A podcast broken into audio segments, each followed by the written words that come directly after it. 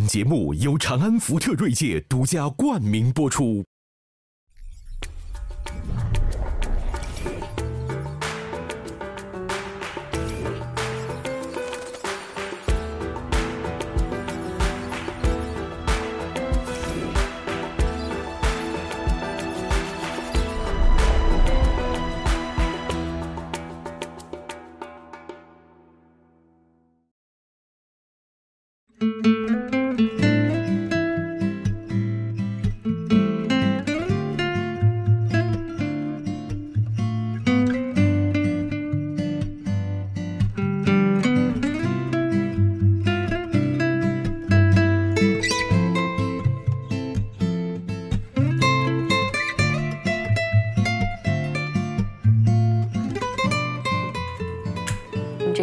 先要上一炷这个香的是吗？呃对你来了，我一定给你得得要烧高香 啊，要敬你。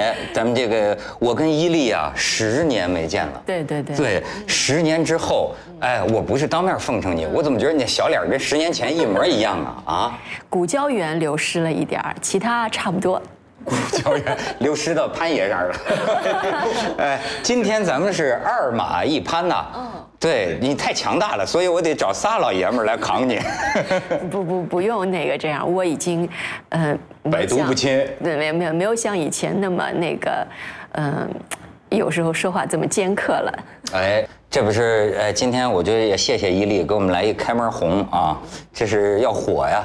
演这我的前半生罗子君啊，哎，他们说你演的啊就是一个作女，说是折腾吧，对，其实其实她是指的是她跟老公之间的，就是就是她，她她她在管理老公的那个方式，比如说查手机，嗯，没事儿老去老公单位，就是一听到了风声了就跑老公单位去晃一圈儿，然后总是注意老公身边有没有年轻貌美的女孩出现，就是其实她后来她把注意力都放错了。对，并不是年轻貌美的女孩子才会出出出问题。作这个字儿啊，可能北京话和上海话，呃比较接近，但是很多人不就出了这个方言区，很多人不大理解这个作。你要谈这个作，你必须得说清楚什么是作。作是一种，我们先说从文学上解释这个字儿哈，它是一种理由不充分的。折磨对方的一种行为，包括把自己搭进去，把自个儿搭进去，是这意思吧？就是他不是完全没有理由，他是理由不够充分。嗯我说对了吧？对对就是理由不够充分，把自己搭进去，然后把对方给折磨了，这叫作。我看见定义就说是什么呢？就是永不安分，永不知足，永远折腾，永远没完。这个还不算作，作还是有一个，他要有一个前提，就是他要把自己同时要伤害一对点，，对没错，作就是没有理由，毫无理由的有有一点儿，就理由不充分。对，就是理由完理理由就是不充分，但是他又难受，他不如他又不能让你舒服，因为他自己也难受，他就不能让你舒服，所以就要作一下。但是其实作你的时候，他自己也不舒服。我们说这个有一个拳叫七伤拳啊，就是说伤敌一千，自损八百。嗯，我理解的这个作呢，就是伤敌八百，自损好几千那种的。你你那个河南没有这话吧？呃，没有，对，这话是个这个话很东北。话可能有。就这几年流行起来了，我说谁谁谁特作小时，候，我小时候就说那家长就说你作呀，你又作呀。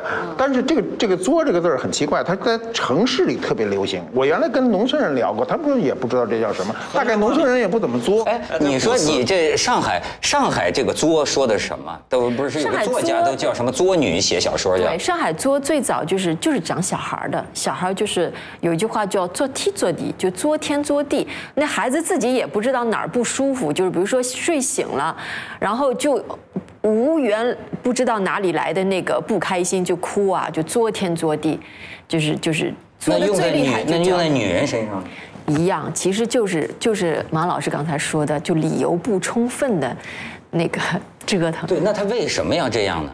这是一种发泄的方式，就是他习惯了，而且表表示自己的存在，还表示对方对自己关心不够。对。他们甚至有人说，像这个《乱世佳人》里边那个那个好斯嘉丽斯嘉郝思嘉，那算作吗？是。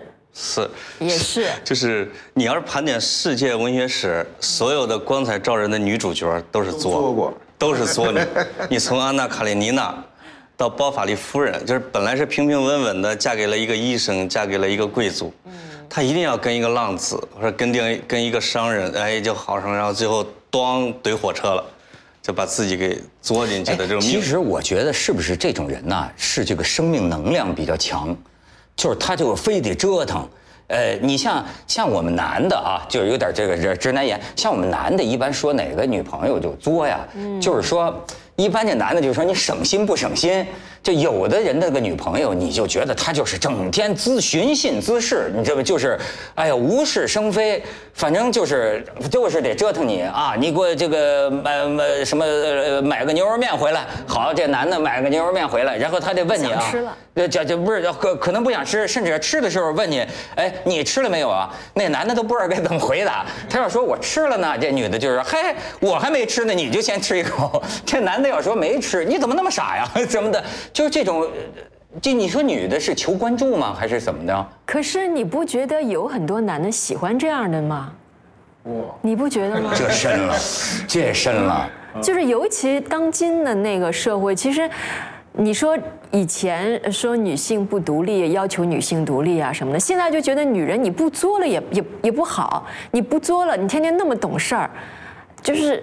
就不用来担心你男人又不舒服了，所以女人到底要不要作呀？是不是要作一点呢？还是不是？就是有句网上有句话说是什么呢？从来温柔没有用，是吧？唯有作女得男心。就是就是会哭的孩子有奶吃吗？这个“作”这个字儿说狠了，比这个说的很厉害。我小时候我就我在想啊，现在好多年不说这话了。大人最爱说的一句话是你作死，嗯，是不是？上海也有这句话，作西。作息，作息就是作死。上海人说的太温柔了，就是北方人说你小子要作死啊，就是就是，这就是你要折腾到头啊，是这个意思。因为他有个歇后语，就叫耗子舔猫的鼻梁骨，作死啊。那就像黄鼠狼给鸡拜年，不是鸡给黄鼠狼拜年，有点像。他这个他这个就是他这个语言中呢，他很明确的把这个作，因为作这个行为是确实很复杂。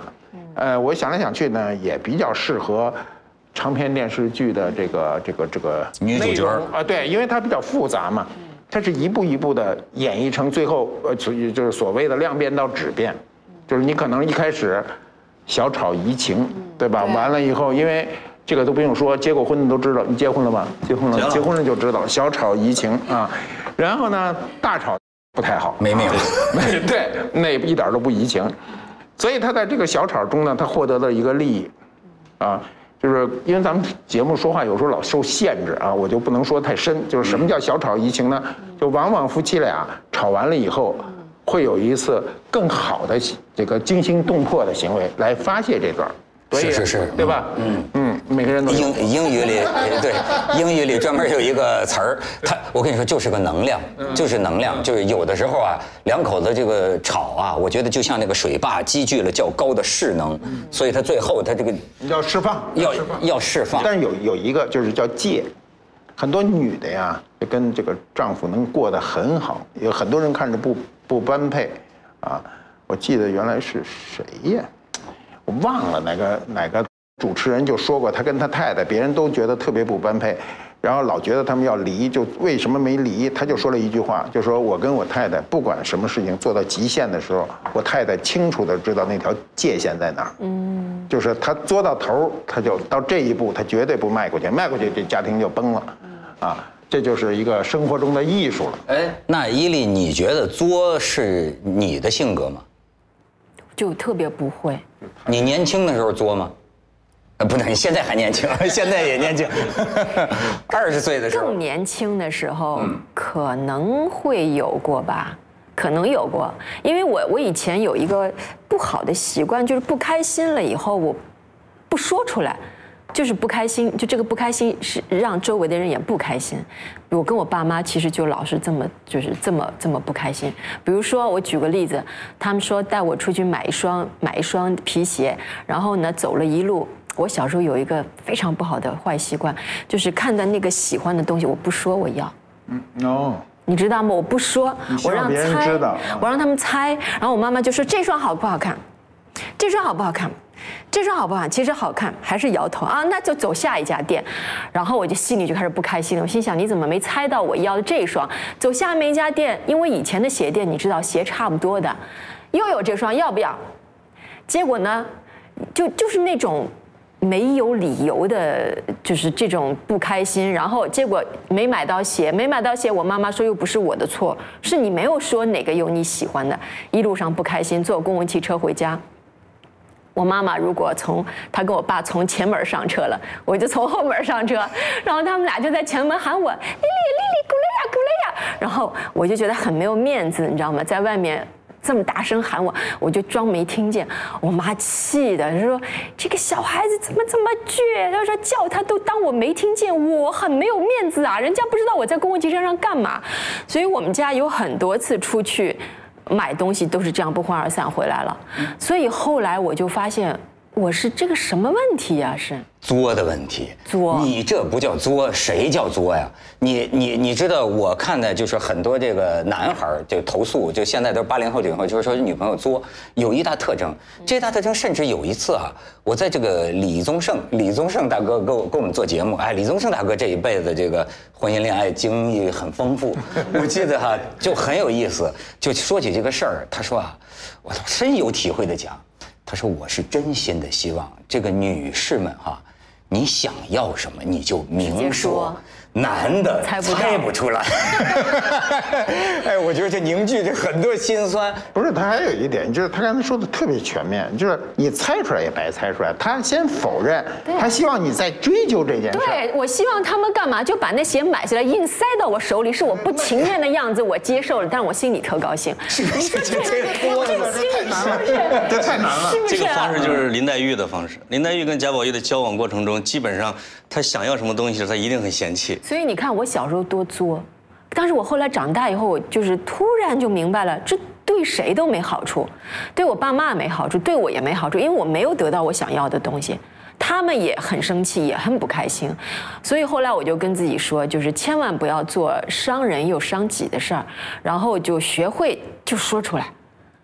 哎，你是不是觉得就是说，呃，有了孩子以后的，的然后这个人呢，为人也宽缓了很多？是的，所以他们现在有句话说什么叫成熟啊？说哎，有一个定义说成熟啊，就是慢慢心里有别人了。嗯，学会换位思考了。嗯，就能够站在别人的角度去，呃，体会他当下的时候的那个、那个、那个心理状态。这个成熟有一个最大的标志啊，就是能承受委屈，就是成熟。你要一个人什么委屈都不承受，这个社会也不是为你一个人设计的，啊，皇上还委屈呢。过去那个雍正皇上刻一方印，叫为君难，就是我当一皇上多难呀，该这不到哪儿都盖。哎，那伊利，你算是严母还是慈慈母？我其实我刚刚做妈妈的时候，我是严母，后来我慢慢的就是让自己一定要学习做慈母，尤其是第二个女儿出生以后，这有什么不同呢？特别大的不同就是。第一次当妈妈的时候，谁也不是天生会当妈妈，对吗？那你所有的这些育儿教育来源于哪里？就是来源于你的父母对你的方式。我们七十七零后的小朋友长大也是挨打长大的，小时候棍棒你都挨过打。当然，棍棒底下出孝子。我文化爸说，是文化对我爸就说那个时候工作压力那么大，回到家里一一那个不听话什么，就一上来就屁股啊，那个屁股上就就就开始挨挨揍了嘛，有时候打的鼻血都出来了。我猜你是不是那种小女孩？我小时候见过一种啊，就是你打呀，他男孩反而鬼哭狼嚎，有一种小女孩咬牙就打，你打，你就让你打。也不说错，你看，这就是你的性格。就是拧，然后拧在那儿也不哭出声，就是流眼泪，流眼泪，撅着个头，眼睛还盯着你看，你知道吗？对对，你就是那样的。哎你怎，么知道？所以就把家长给气着了。对，所以就是说我我我我一直认为，就是说孩子要像我爸妈这么管教我，叫棍棒底下出孝子，你知道吗？所以我女儿出生以后呢，我没有打过，但是呢，我就是对她也是比较严格的。比如说一岁多的时候，她把一碗碗一碗饭扣到自己脑袋上玩儿，我那是喜剧演员。对，然后我就必须让她把那个饭粒儿通通给我捡起来，然后她一边捡就一边哭。然后呢，有一次就是说，呃呃，捡的不干净，我就打了他两下小手。然后呢，特别逗，就是那个打完手，我我那天就是还发了一个朋微博还是朋友圈什么的，就是说就是就是说这个事儿，结果我老公知道了，打电话来就来说你怎么可以打女儿？因为他小时候也是被爹妈揍大的，是你怎么可以动我的女儿？然后我就烦死了，我说这这打个小手心儿至于吗？我把电话挂了，然后他就接下来家里电话响了，打拿起电话他就哭，跟我爸说爸他打我的女儿，然后我爸就乐了，我爸说你放心，那是他亲女儿，他不会那个怎么样，好好好，我替你看着他，我替你看着他。这现在是爸爸心软，是的，因为他觉得什么呢？他觉得小时候挨了很多打，他不希望再对自己的孩子。再让她承受同样的这种痛苦，所以那个时候我对我女儿是比较严格的。可是第二个孩子出生以后，我突然发现两个截然不同性格的小孩，就这个大女儿是一个很容易认错的孩子，二女儿就是一个拧的要命，跟我一模一样的小孩。那什么大女儿是打出来的？那不是天生性格，天生的性格，天生性格所以我突然发现，其实不同的孩子要不同的方式对待。可是，就是说，嗯嗯。这些道理对于一个一岁多的小孩来说太早了，他不懂礼貌跟这是两码事儿。他拿那个饭扣到脑袋上，他是觉得好玩儿。你要搁到别的有的人家里，会觉得这是哦，他好好玩儿，他有创造力，或者是他在跟他在玩儿，拿饭在玩儿。但我们是觉得你是在浪费粮食。对不对？所以就给他架扣了一个帽子上，你说你在浪费粮食，所以你会打他的小手心儿。所以后来我其实挺后悔的。嗯，你知道我刚才为什么我就觉得你你你就是那种从小父母打的拧的就让他打，默默流泪的那种啊，默默流泪。哎，我觉得你要说从这个最年轻的时候到比比较不年轻的时候，就是说有了孩子之后，你的这个变化呀，我有时候觉得啊，你可能是二十几岁的时候啊，表现出一种刚劲儿。哎，但是呢，你也不要以为你真的变了这个作劲儿。我觉得啊，是有了孩子之后啊，你那个刚劲儿变成了一种韧劲儿。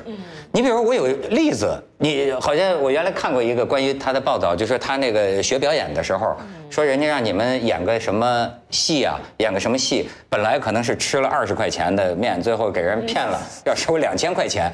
那按照这个戏里边的要求，那俩女孩就应该哭了，他就不行。你当时是怎么着？愣是哭不出来，然后呢，就化导演骂也骂了，说也说了，就是哭不出来。后来就让那个化妆师给我点甘油，你知道甘油硝酸甘油点在眼睛里多疼啊！治心梗的吗？多疼啊！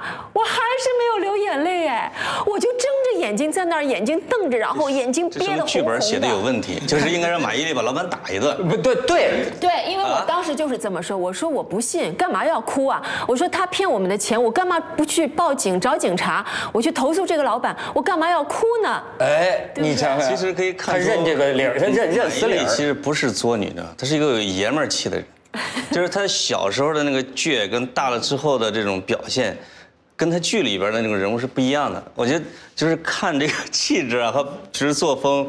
包括你后来的，我觉得这些经历，他是一个爷们儿气、比较利索的、比较要强的一个做法。就而且你作不作，我经常是跟这个你的组合有关系。如果对方是一个需要你作的人，这个女孩她就会作；如果对方是一个比你还作的一个人，这个女方啊，她就不作了，她就她就可能就爷们儿，或者她就作对付有时候是作了。惯出来的。这是惯出来的是条件反射出来的。不是，就是他是有他的一种狠劲儿。我现在发现，就是说他那种狠劲儿啊，你看表现在就是说，呃，就生了孩子以后啊，我有一次看过你写的一个长微博呀，哎呦，我就觉得奶孩子的母亲真是太值得尊敬了。就是说，好像全世界有好几十亿呢。就对啊，他不是他还演戏，问题是他还演戏，叫叫背奶演戏的这么一奶妈。然后呢，可能有的观众会觉得，哎，你的体型有一点点变化。他就讲，他说当时怎么挤奶，我的天呐，我觉得你那个简直惨绝人寰呐！你没有，其实就是说，你想要把一件事儿做好，一定是要付出代价的。但是你我我去年去贵州，去那个贫困的山区，你知道我进那个乡镇的医院啊，那坐一排妈妈都是在喂奶啊。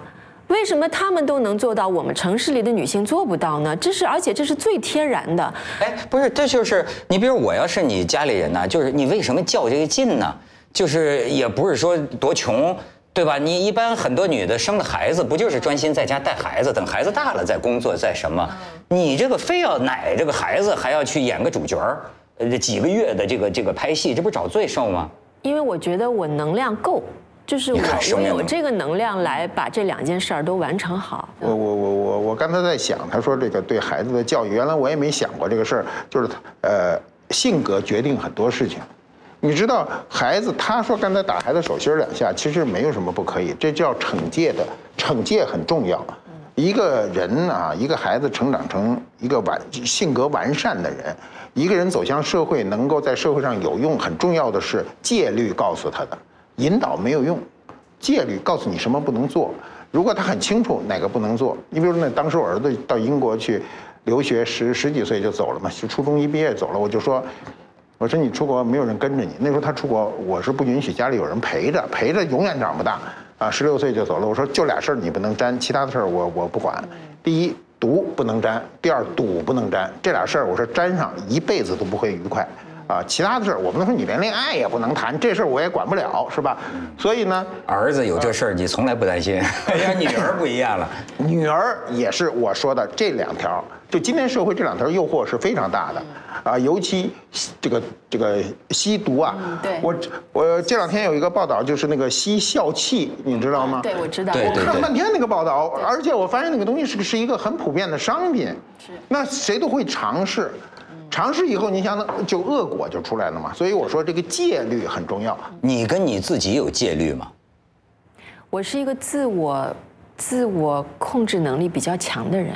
哎，嗯我看也是。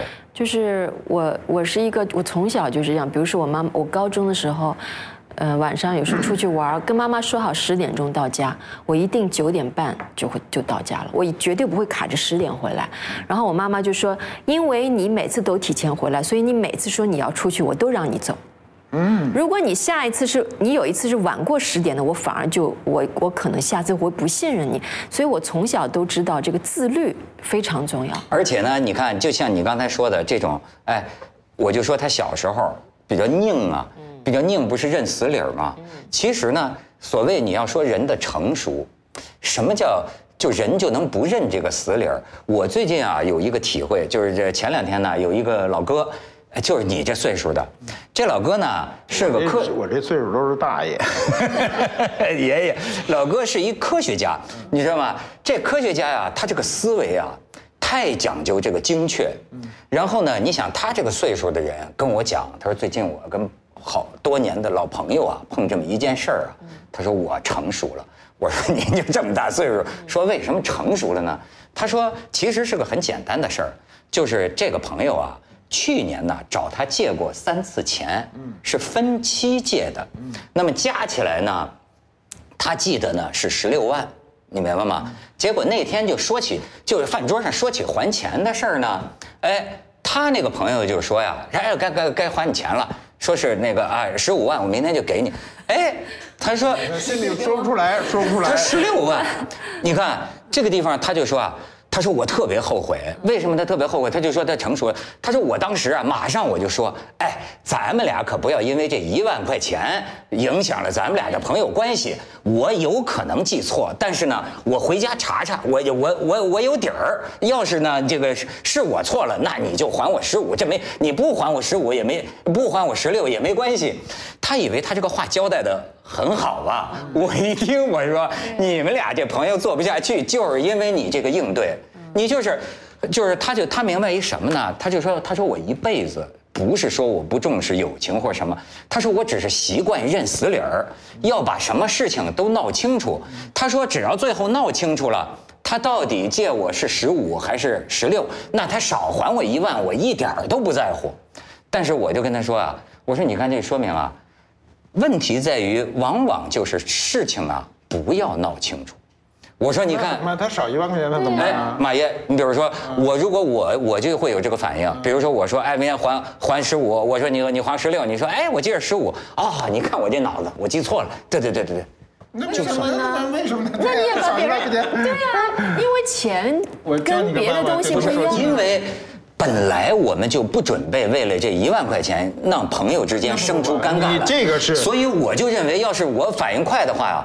马上就承认记错了，这是因为不值得嘛可。是为什么你没有记错呀？是非不是这样。对呀、你看，你看这俩拧头，你们这俩拧头，三个都是一样的。我我不拧，我也不是这态度。啊我我有一个很婉转的方法说，但是这要反应快。比如你说哈，呃，我我是那十六，你是那十五，你一说十五。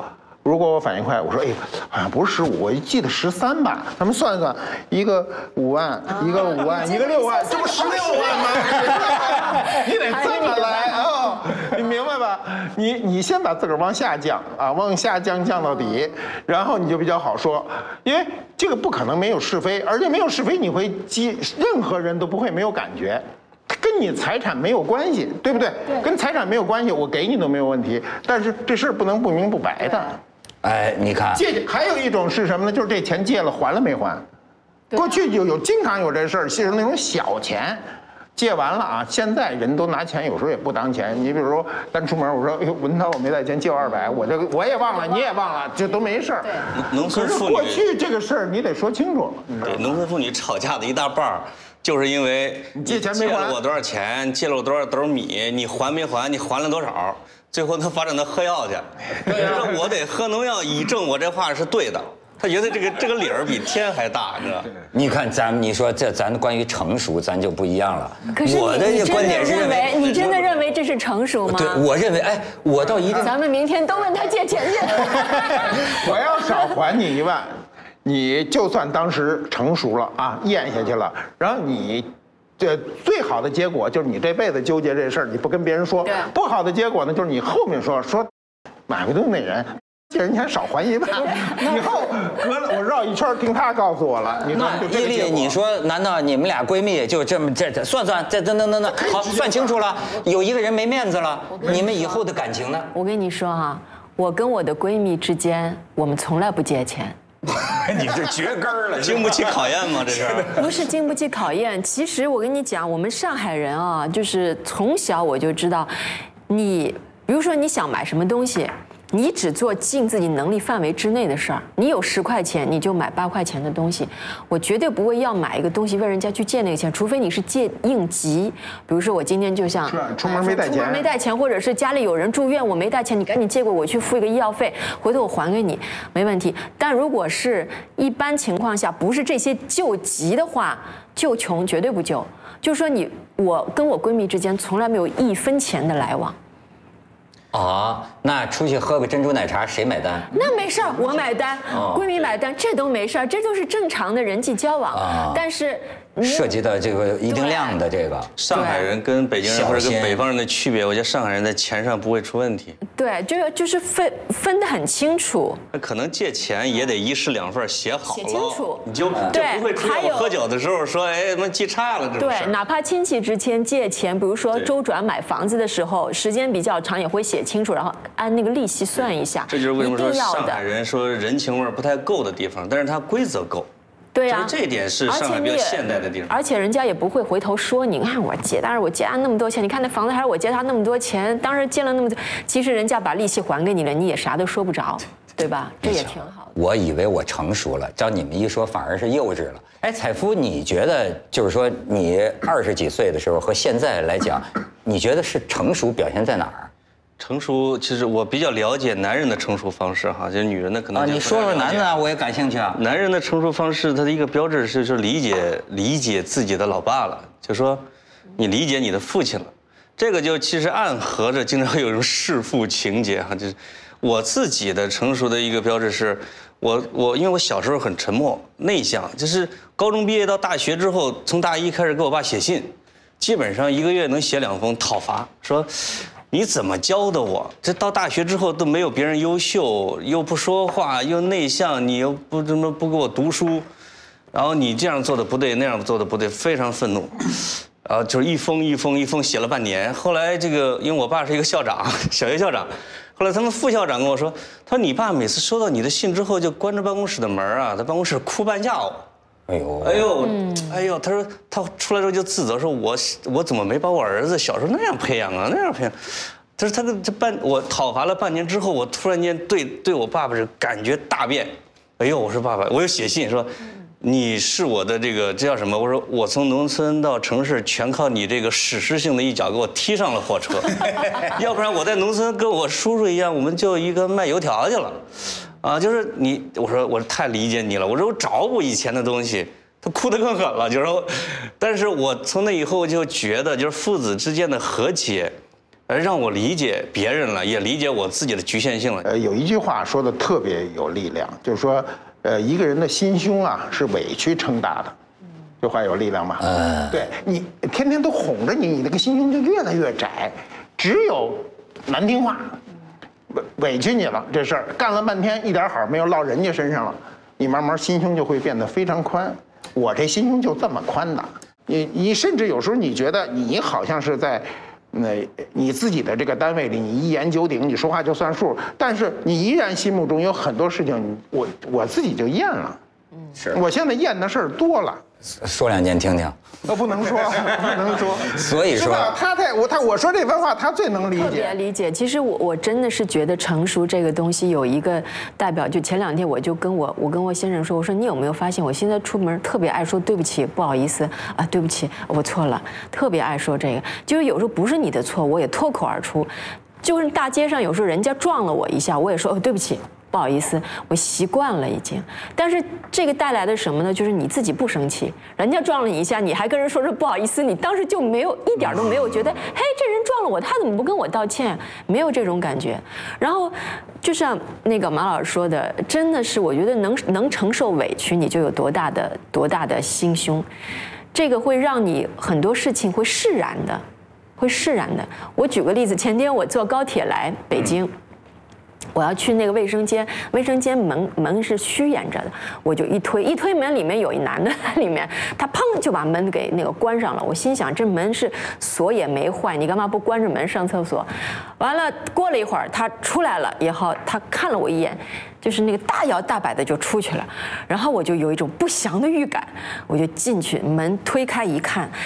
洗手池上全部都是水，然后那个呃擦手纸全部都被揪出来扔了一地，然后那边马桶没有冲，就是一地都是很脏很脏的。狼藉。我感觉是这个人在里面恶作剧，是一个成年人。然后这个时候我就特别火，你知道吗？就是进不去那个厕所，然后我就退出来，看着那个人的背影，扬长而去，你知道吗？那个男的。然后我想了想，算了。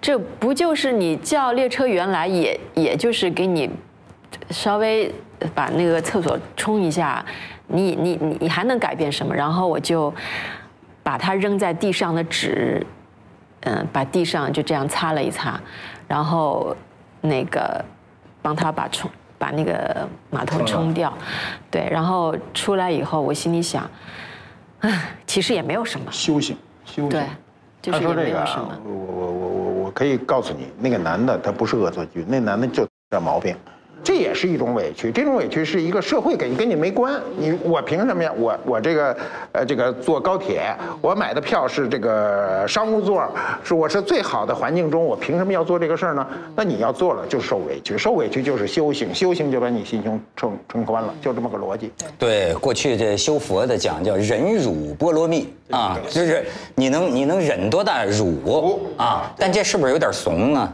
那不是，我小时候看那个评书的时候，我记得后来就是看评书，有人做个评比说，碰见愤怒的时候，你试的时候，你的脸色变成什么色儿，说明你的武功和修为有多厉害。嗯，比如说张飞会变黑，什么关羽会变红，啊，豆儿都会变变白白，会变白，或者真正的牛人是什么色儿都没有。啊，什么动作也没有，面面不改色，就是这个叫美林大势有静寂，特别安静的时候，你就觉得哇塞，李寻欢出现了。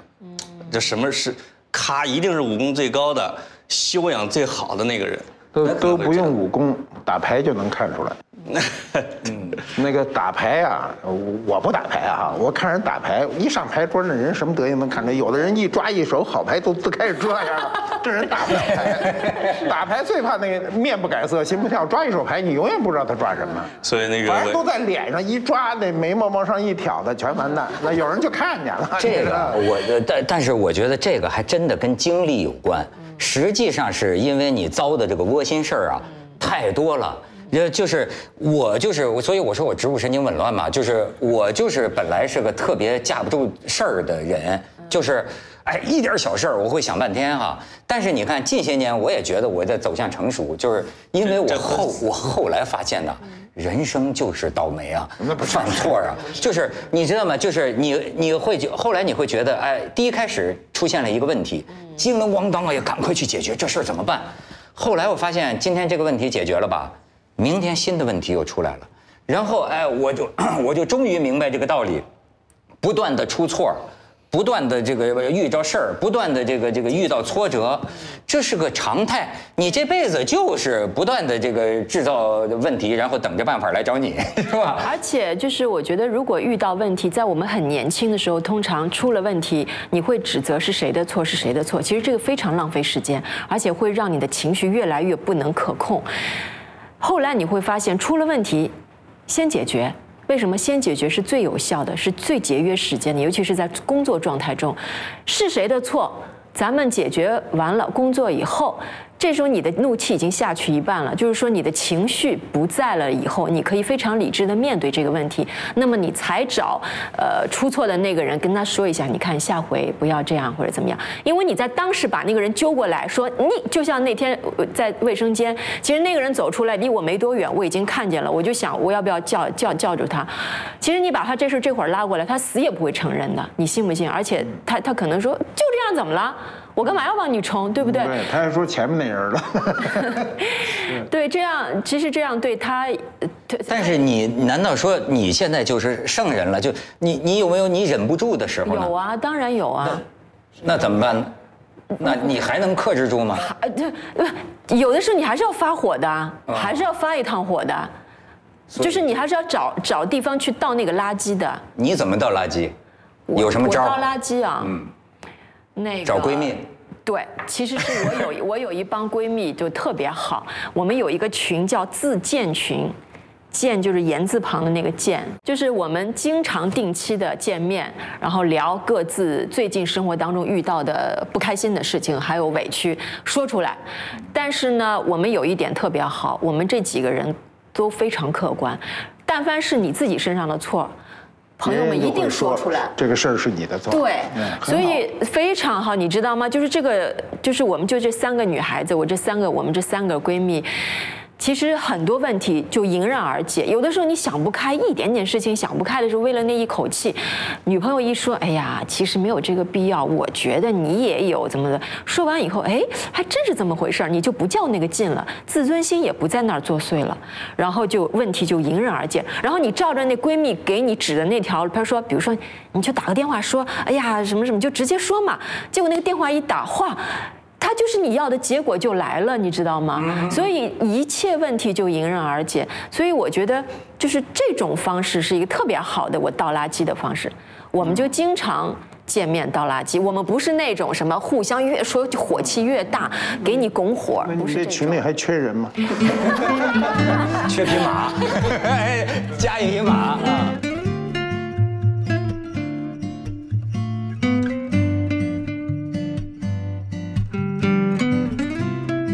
这么个逻辑。对，过去这修佛的讲叫忍辱波罗蜜啊，就是你能你能忍多大辱啊？但这是不是有点怂啊？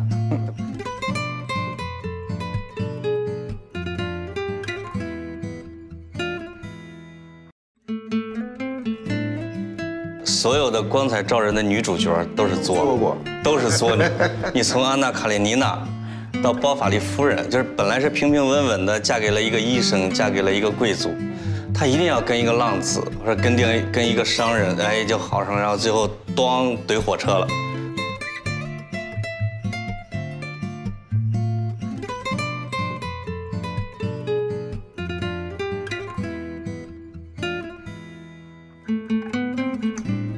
这个就其实暗合着经常会有一种弑父情节哈，就是。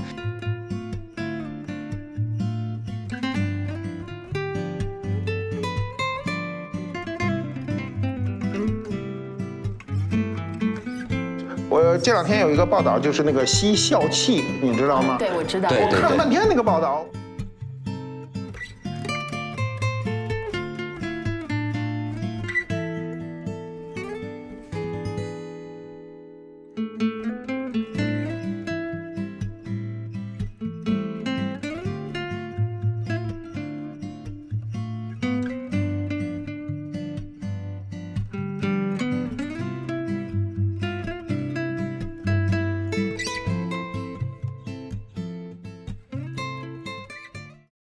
世界很酷。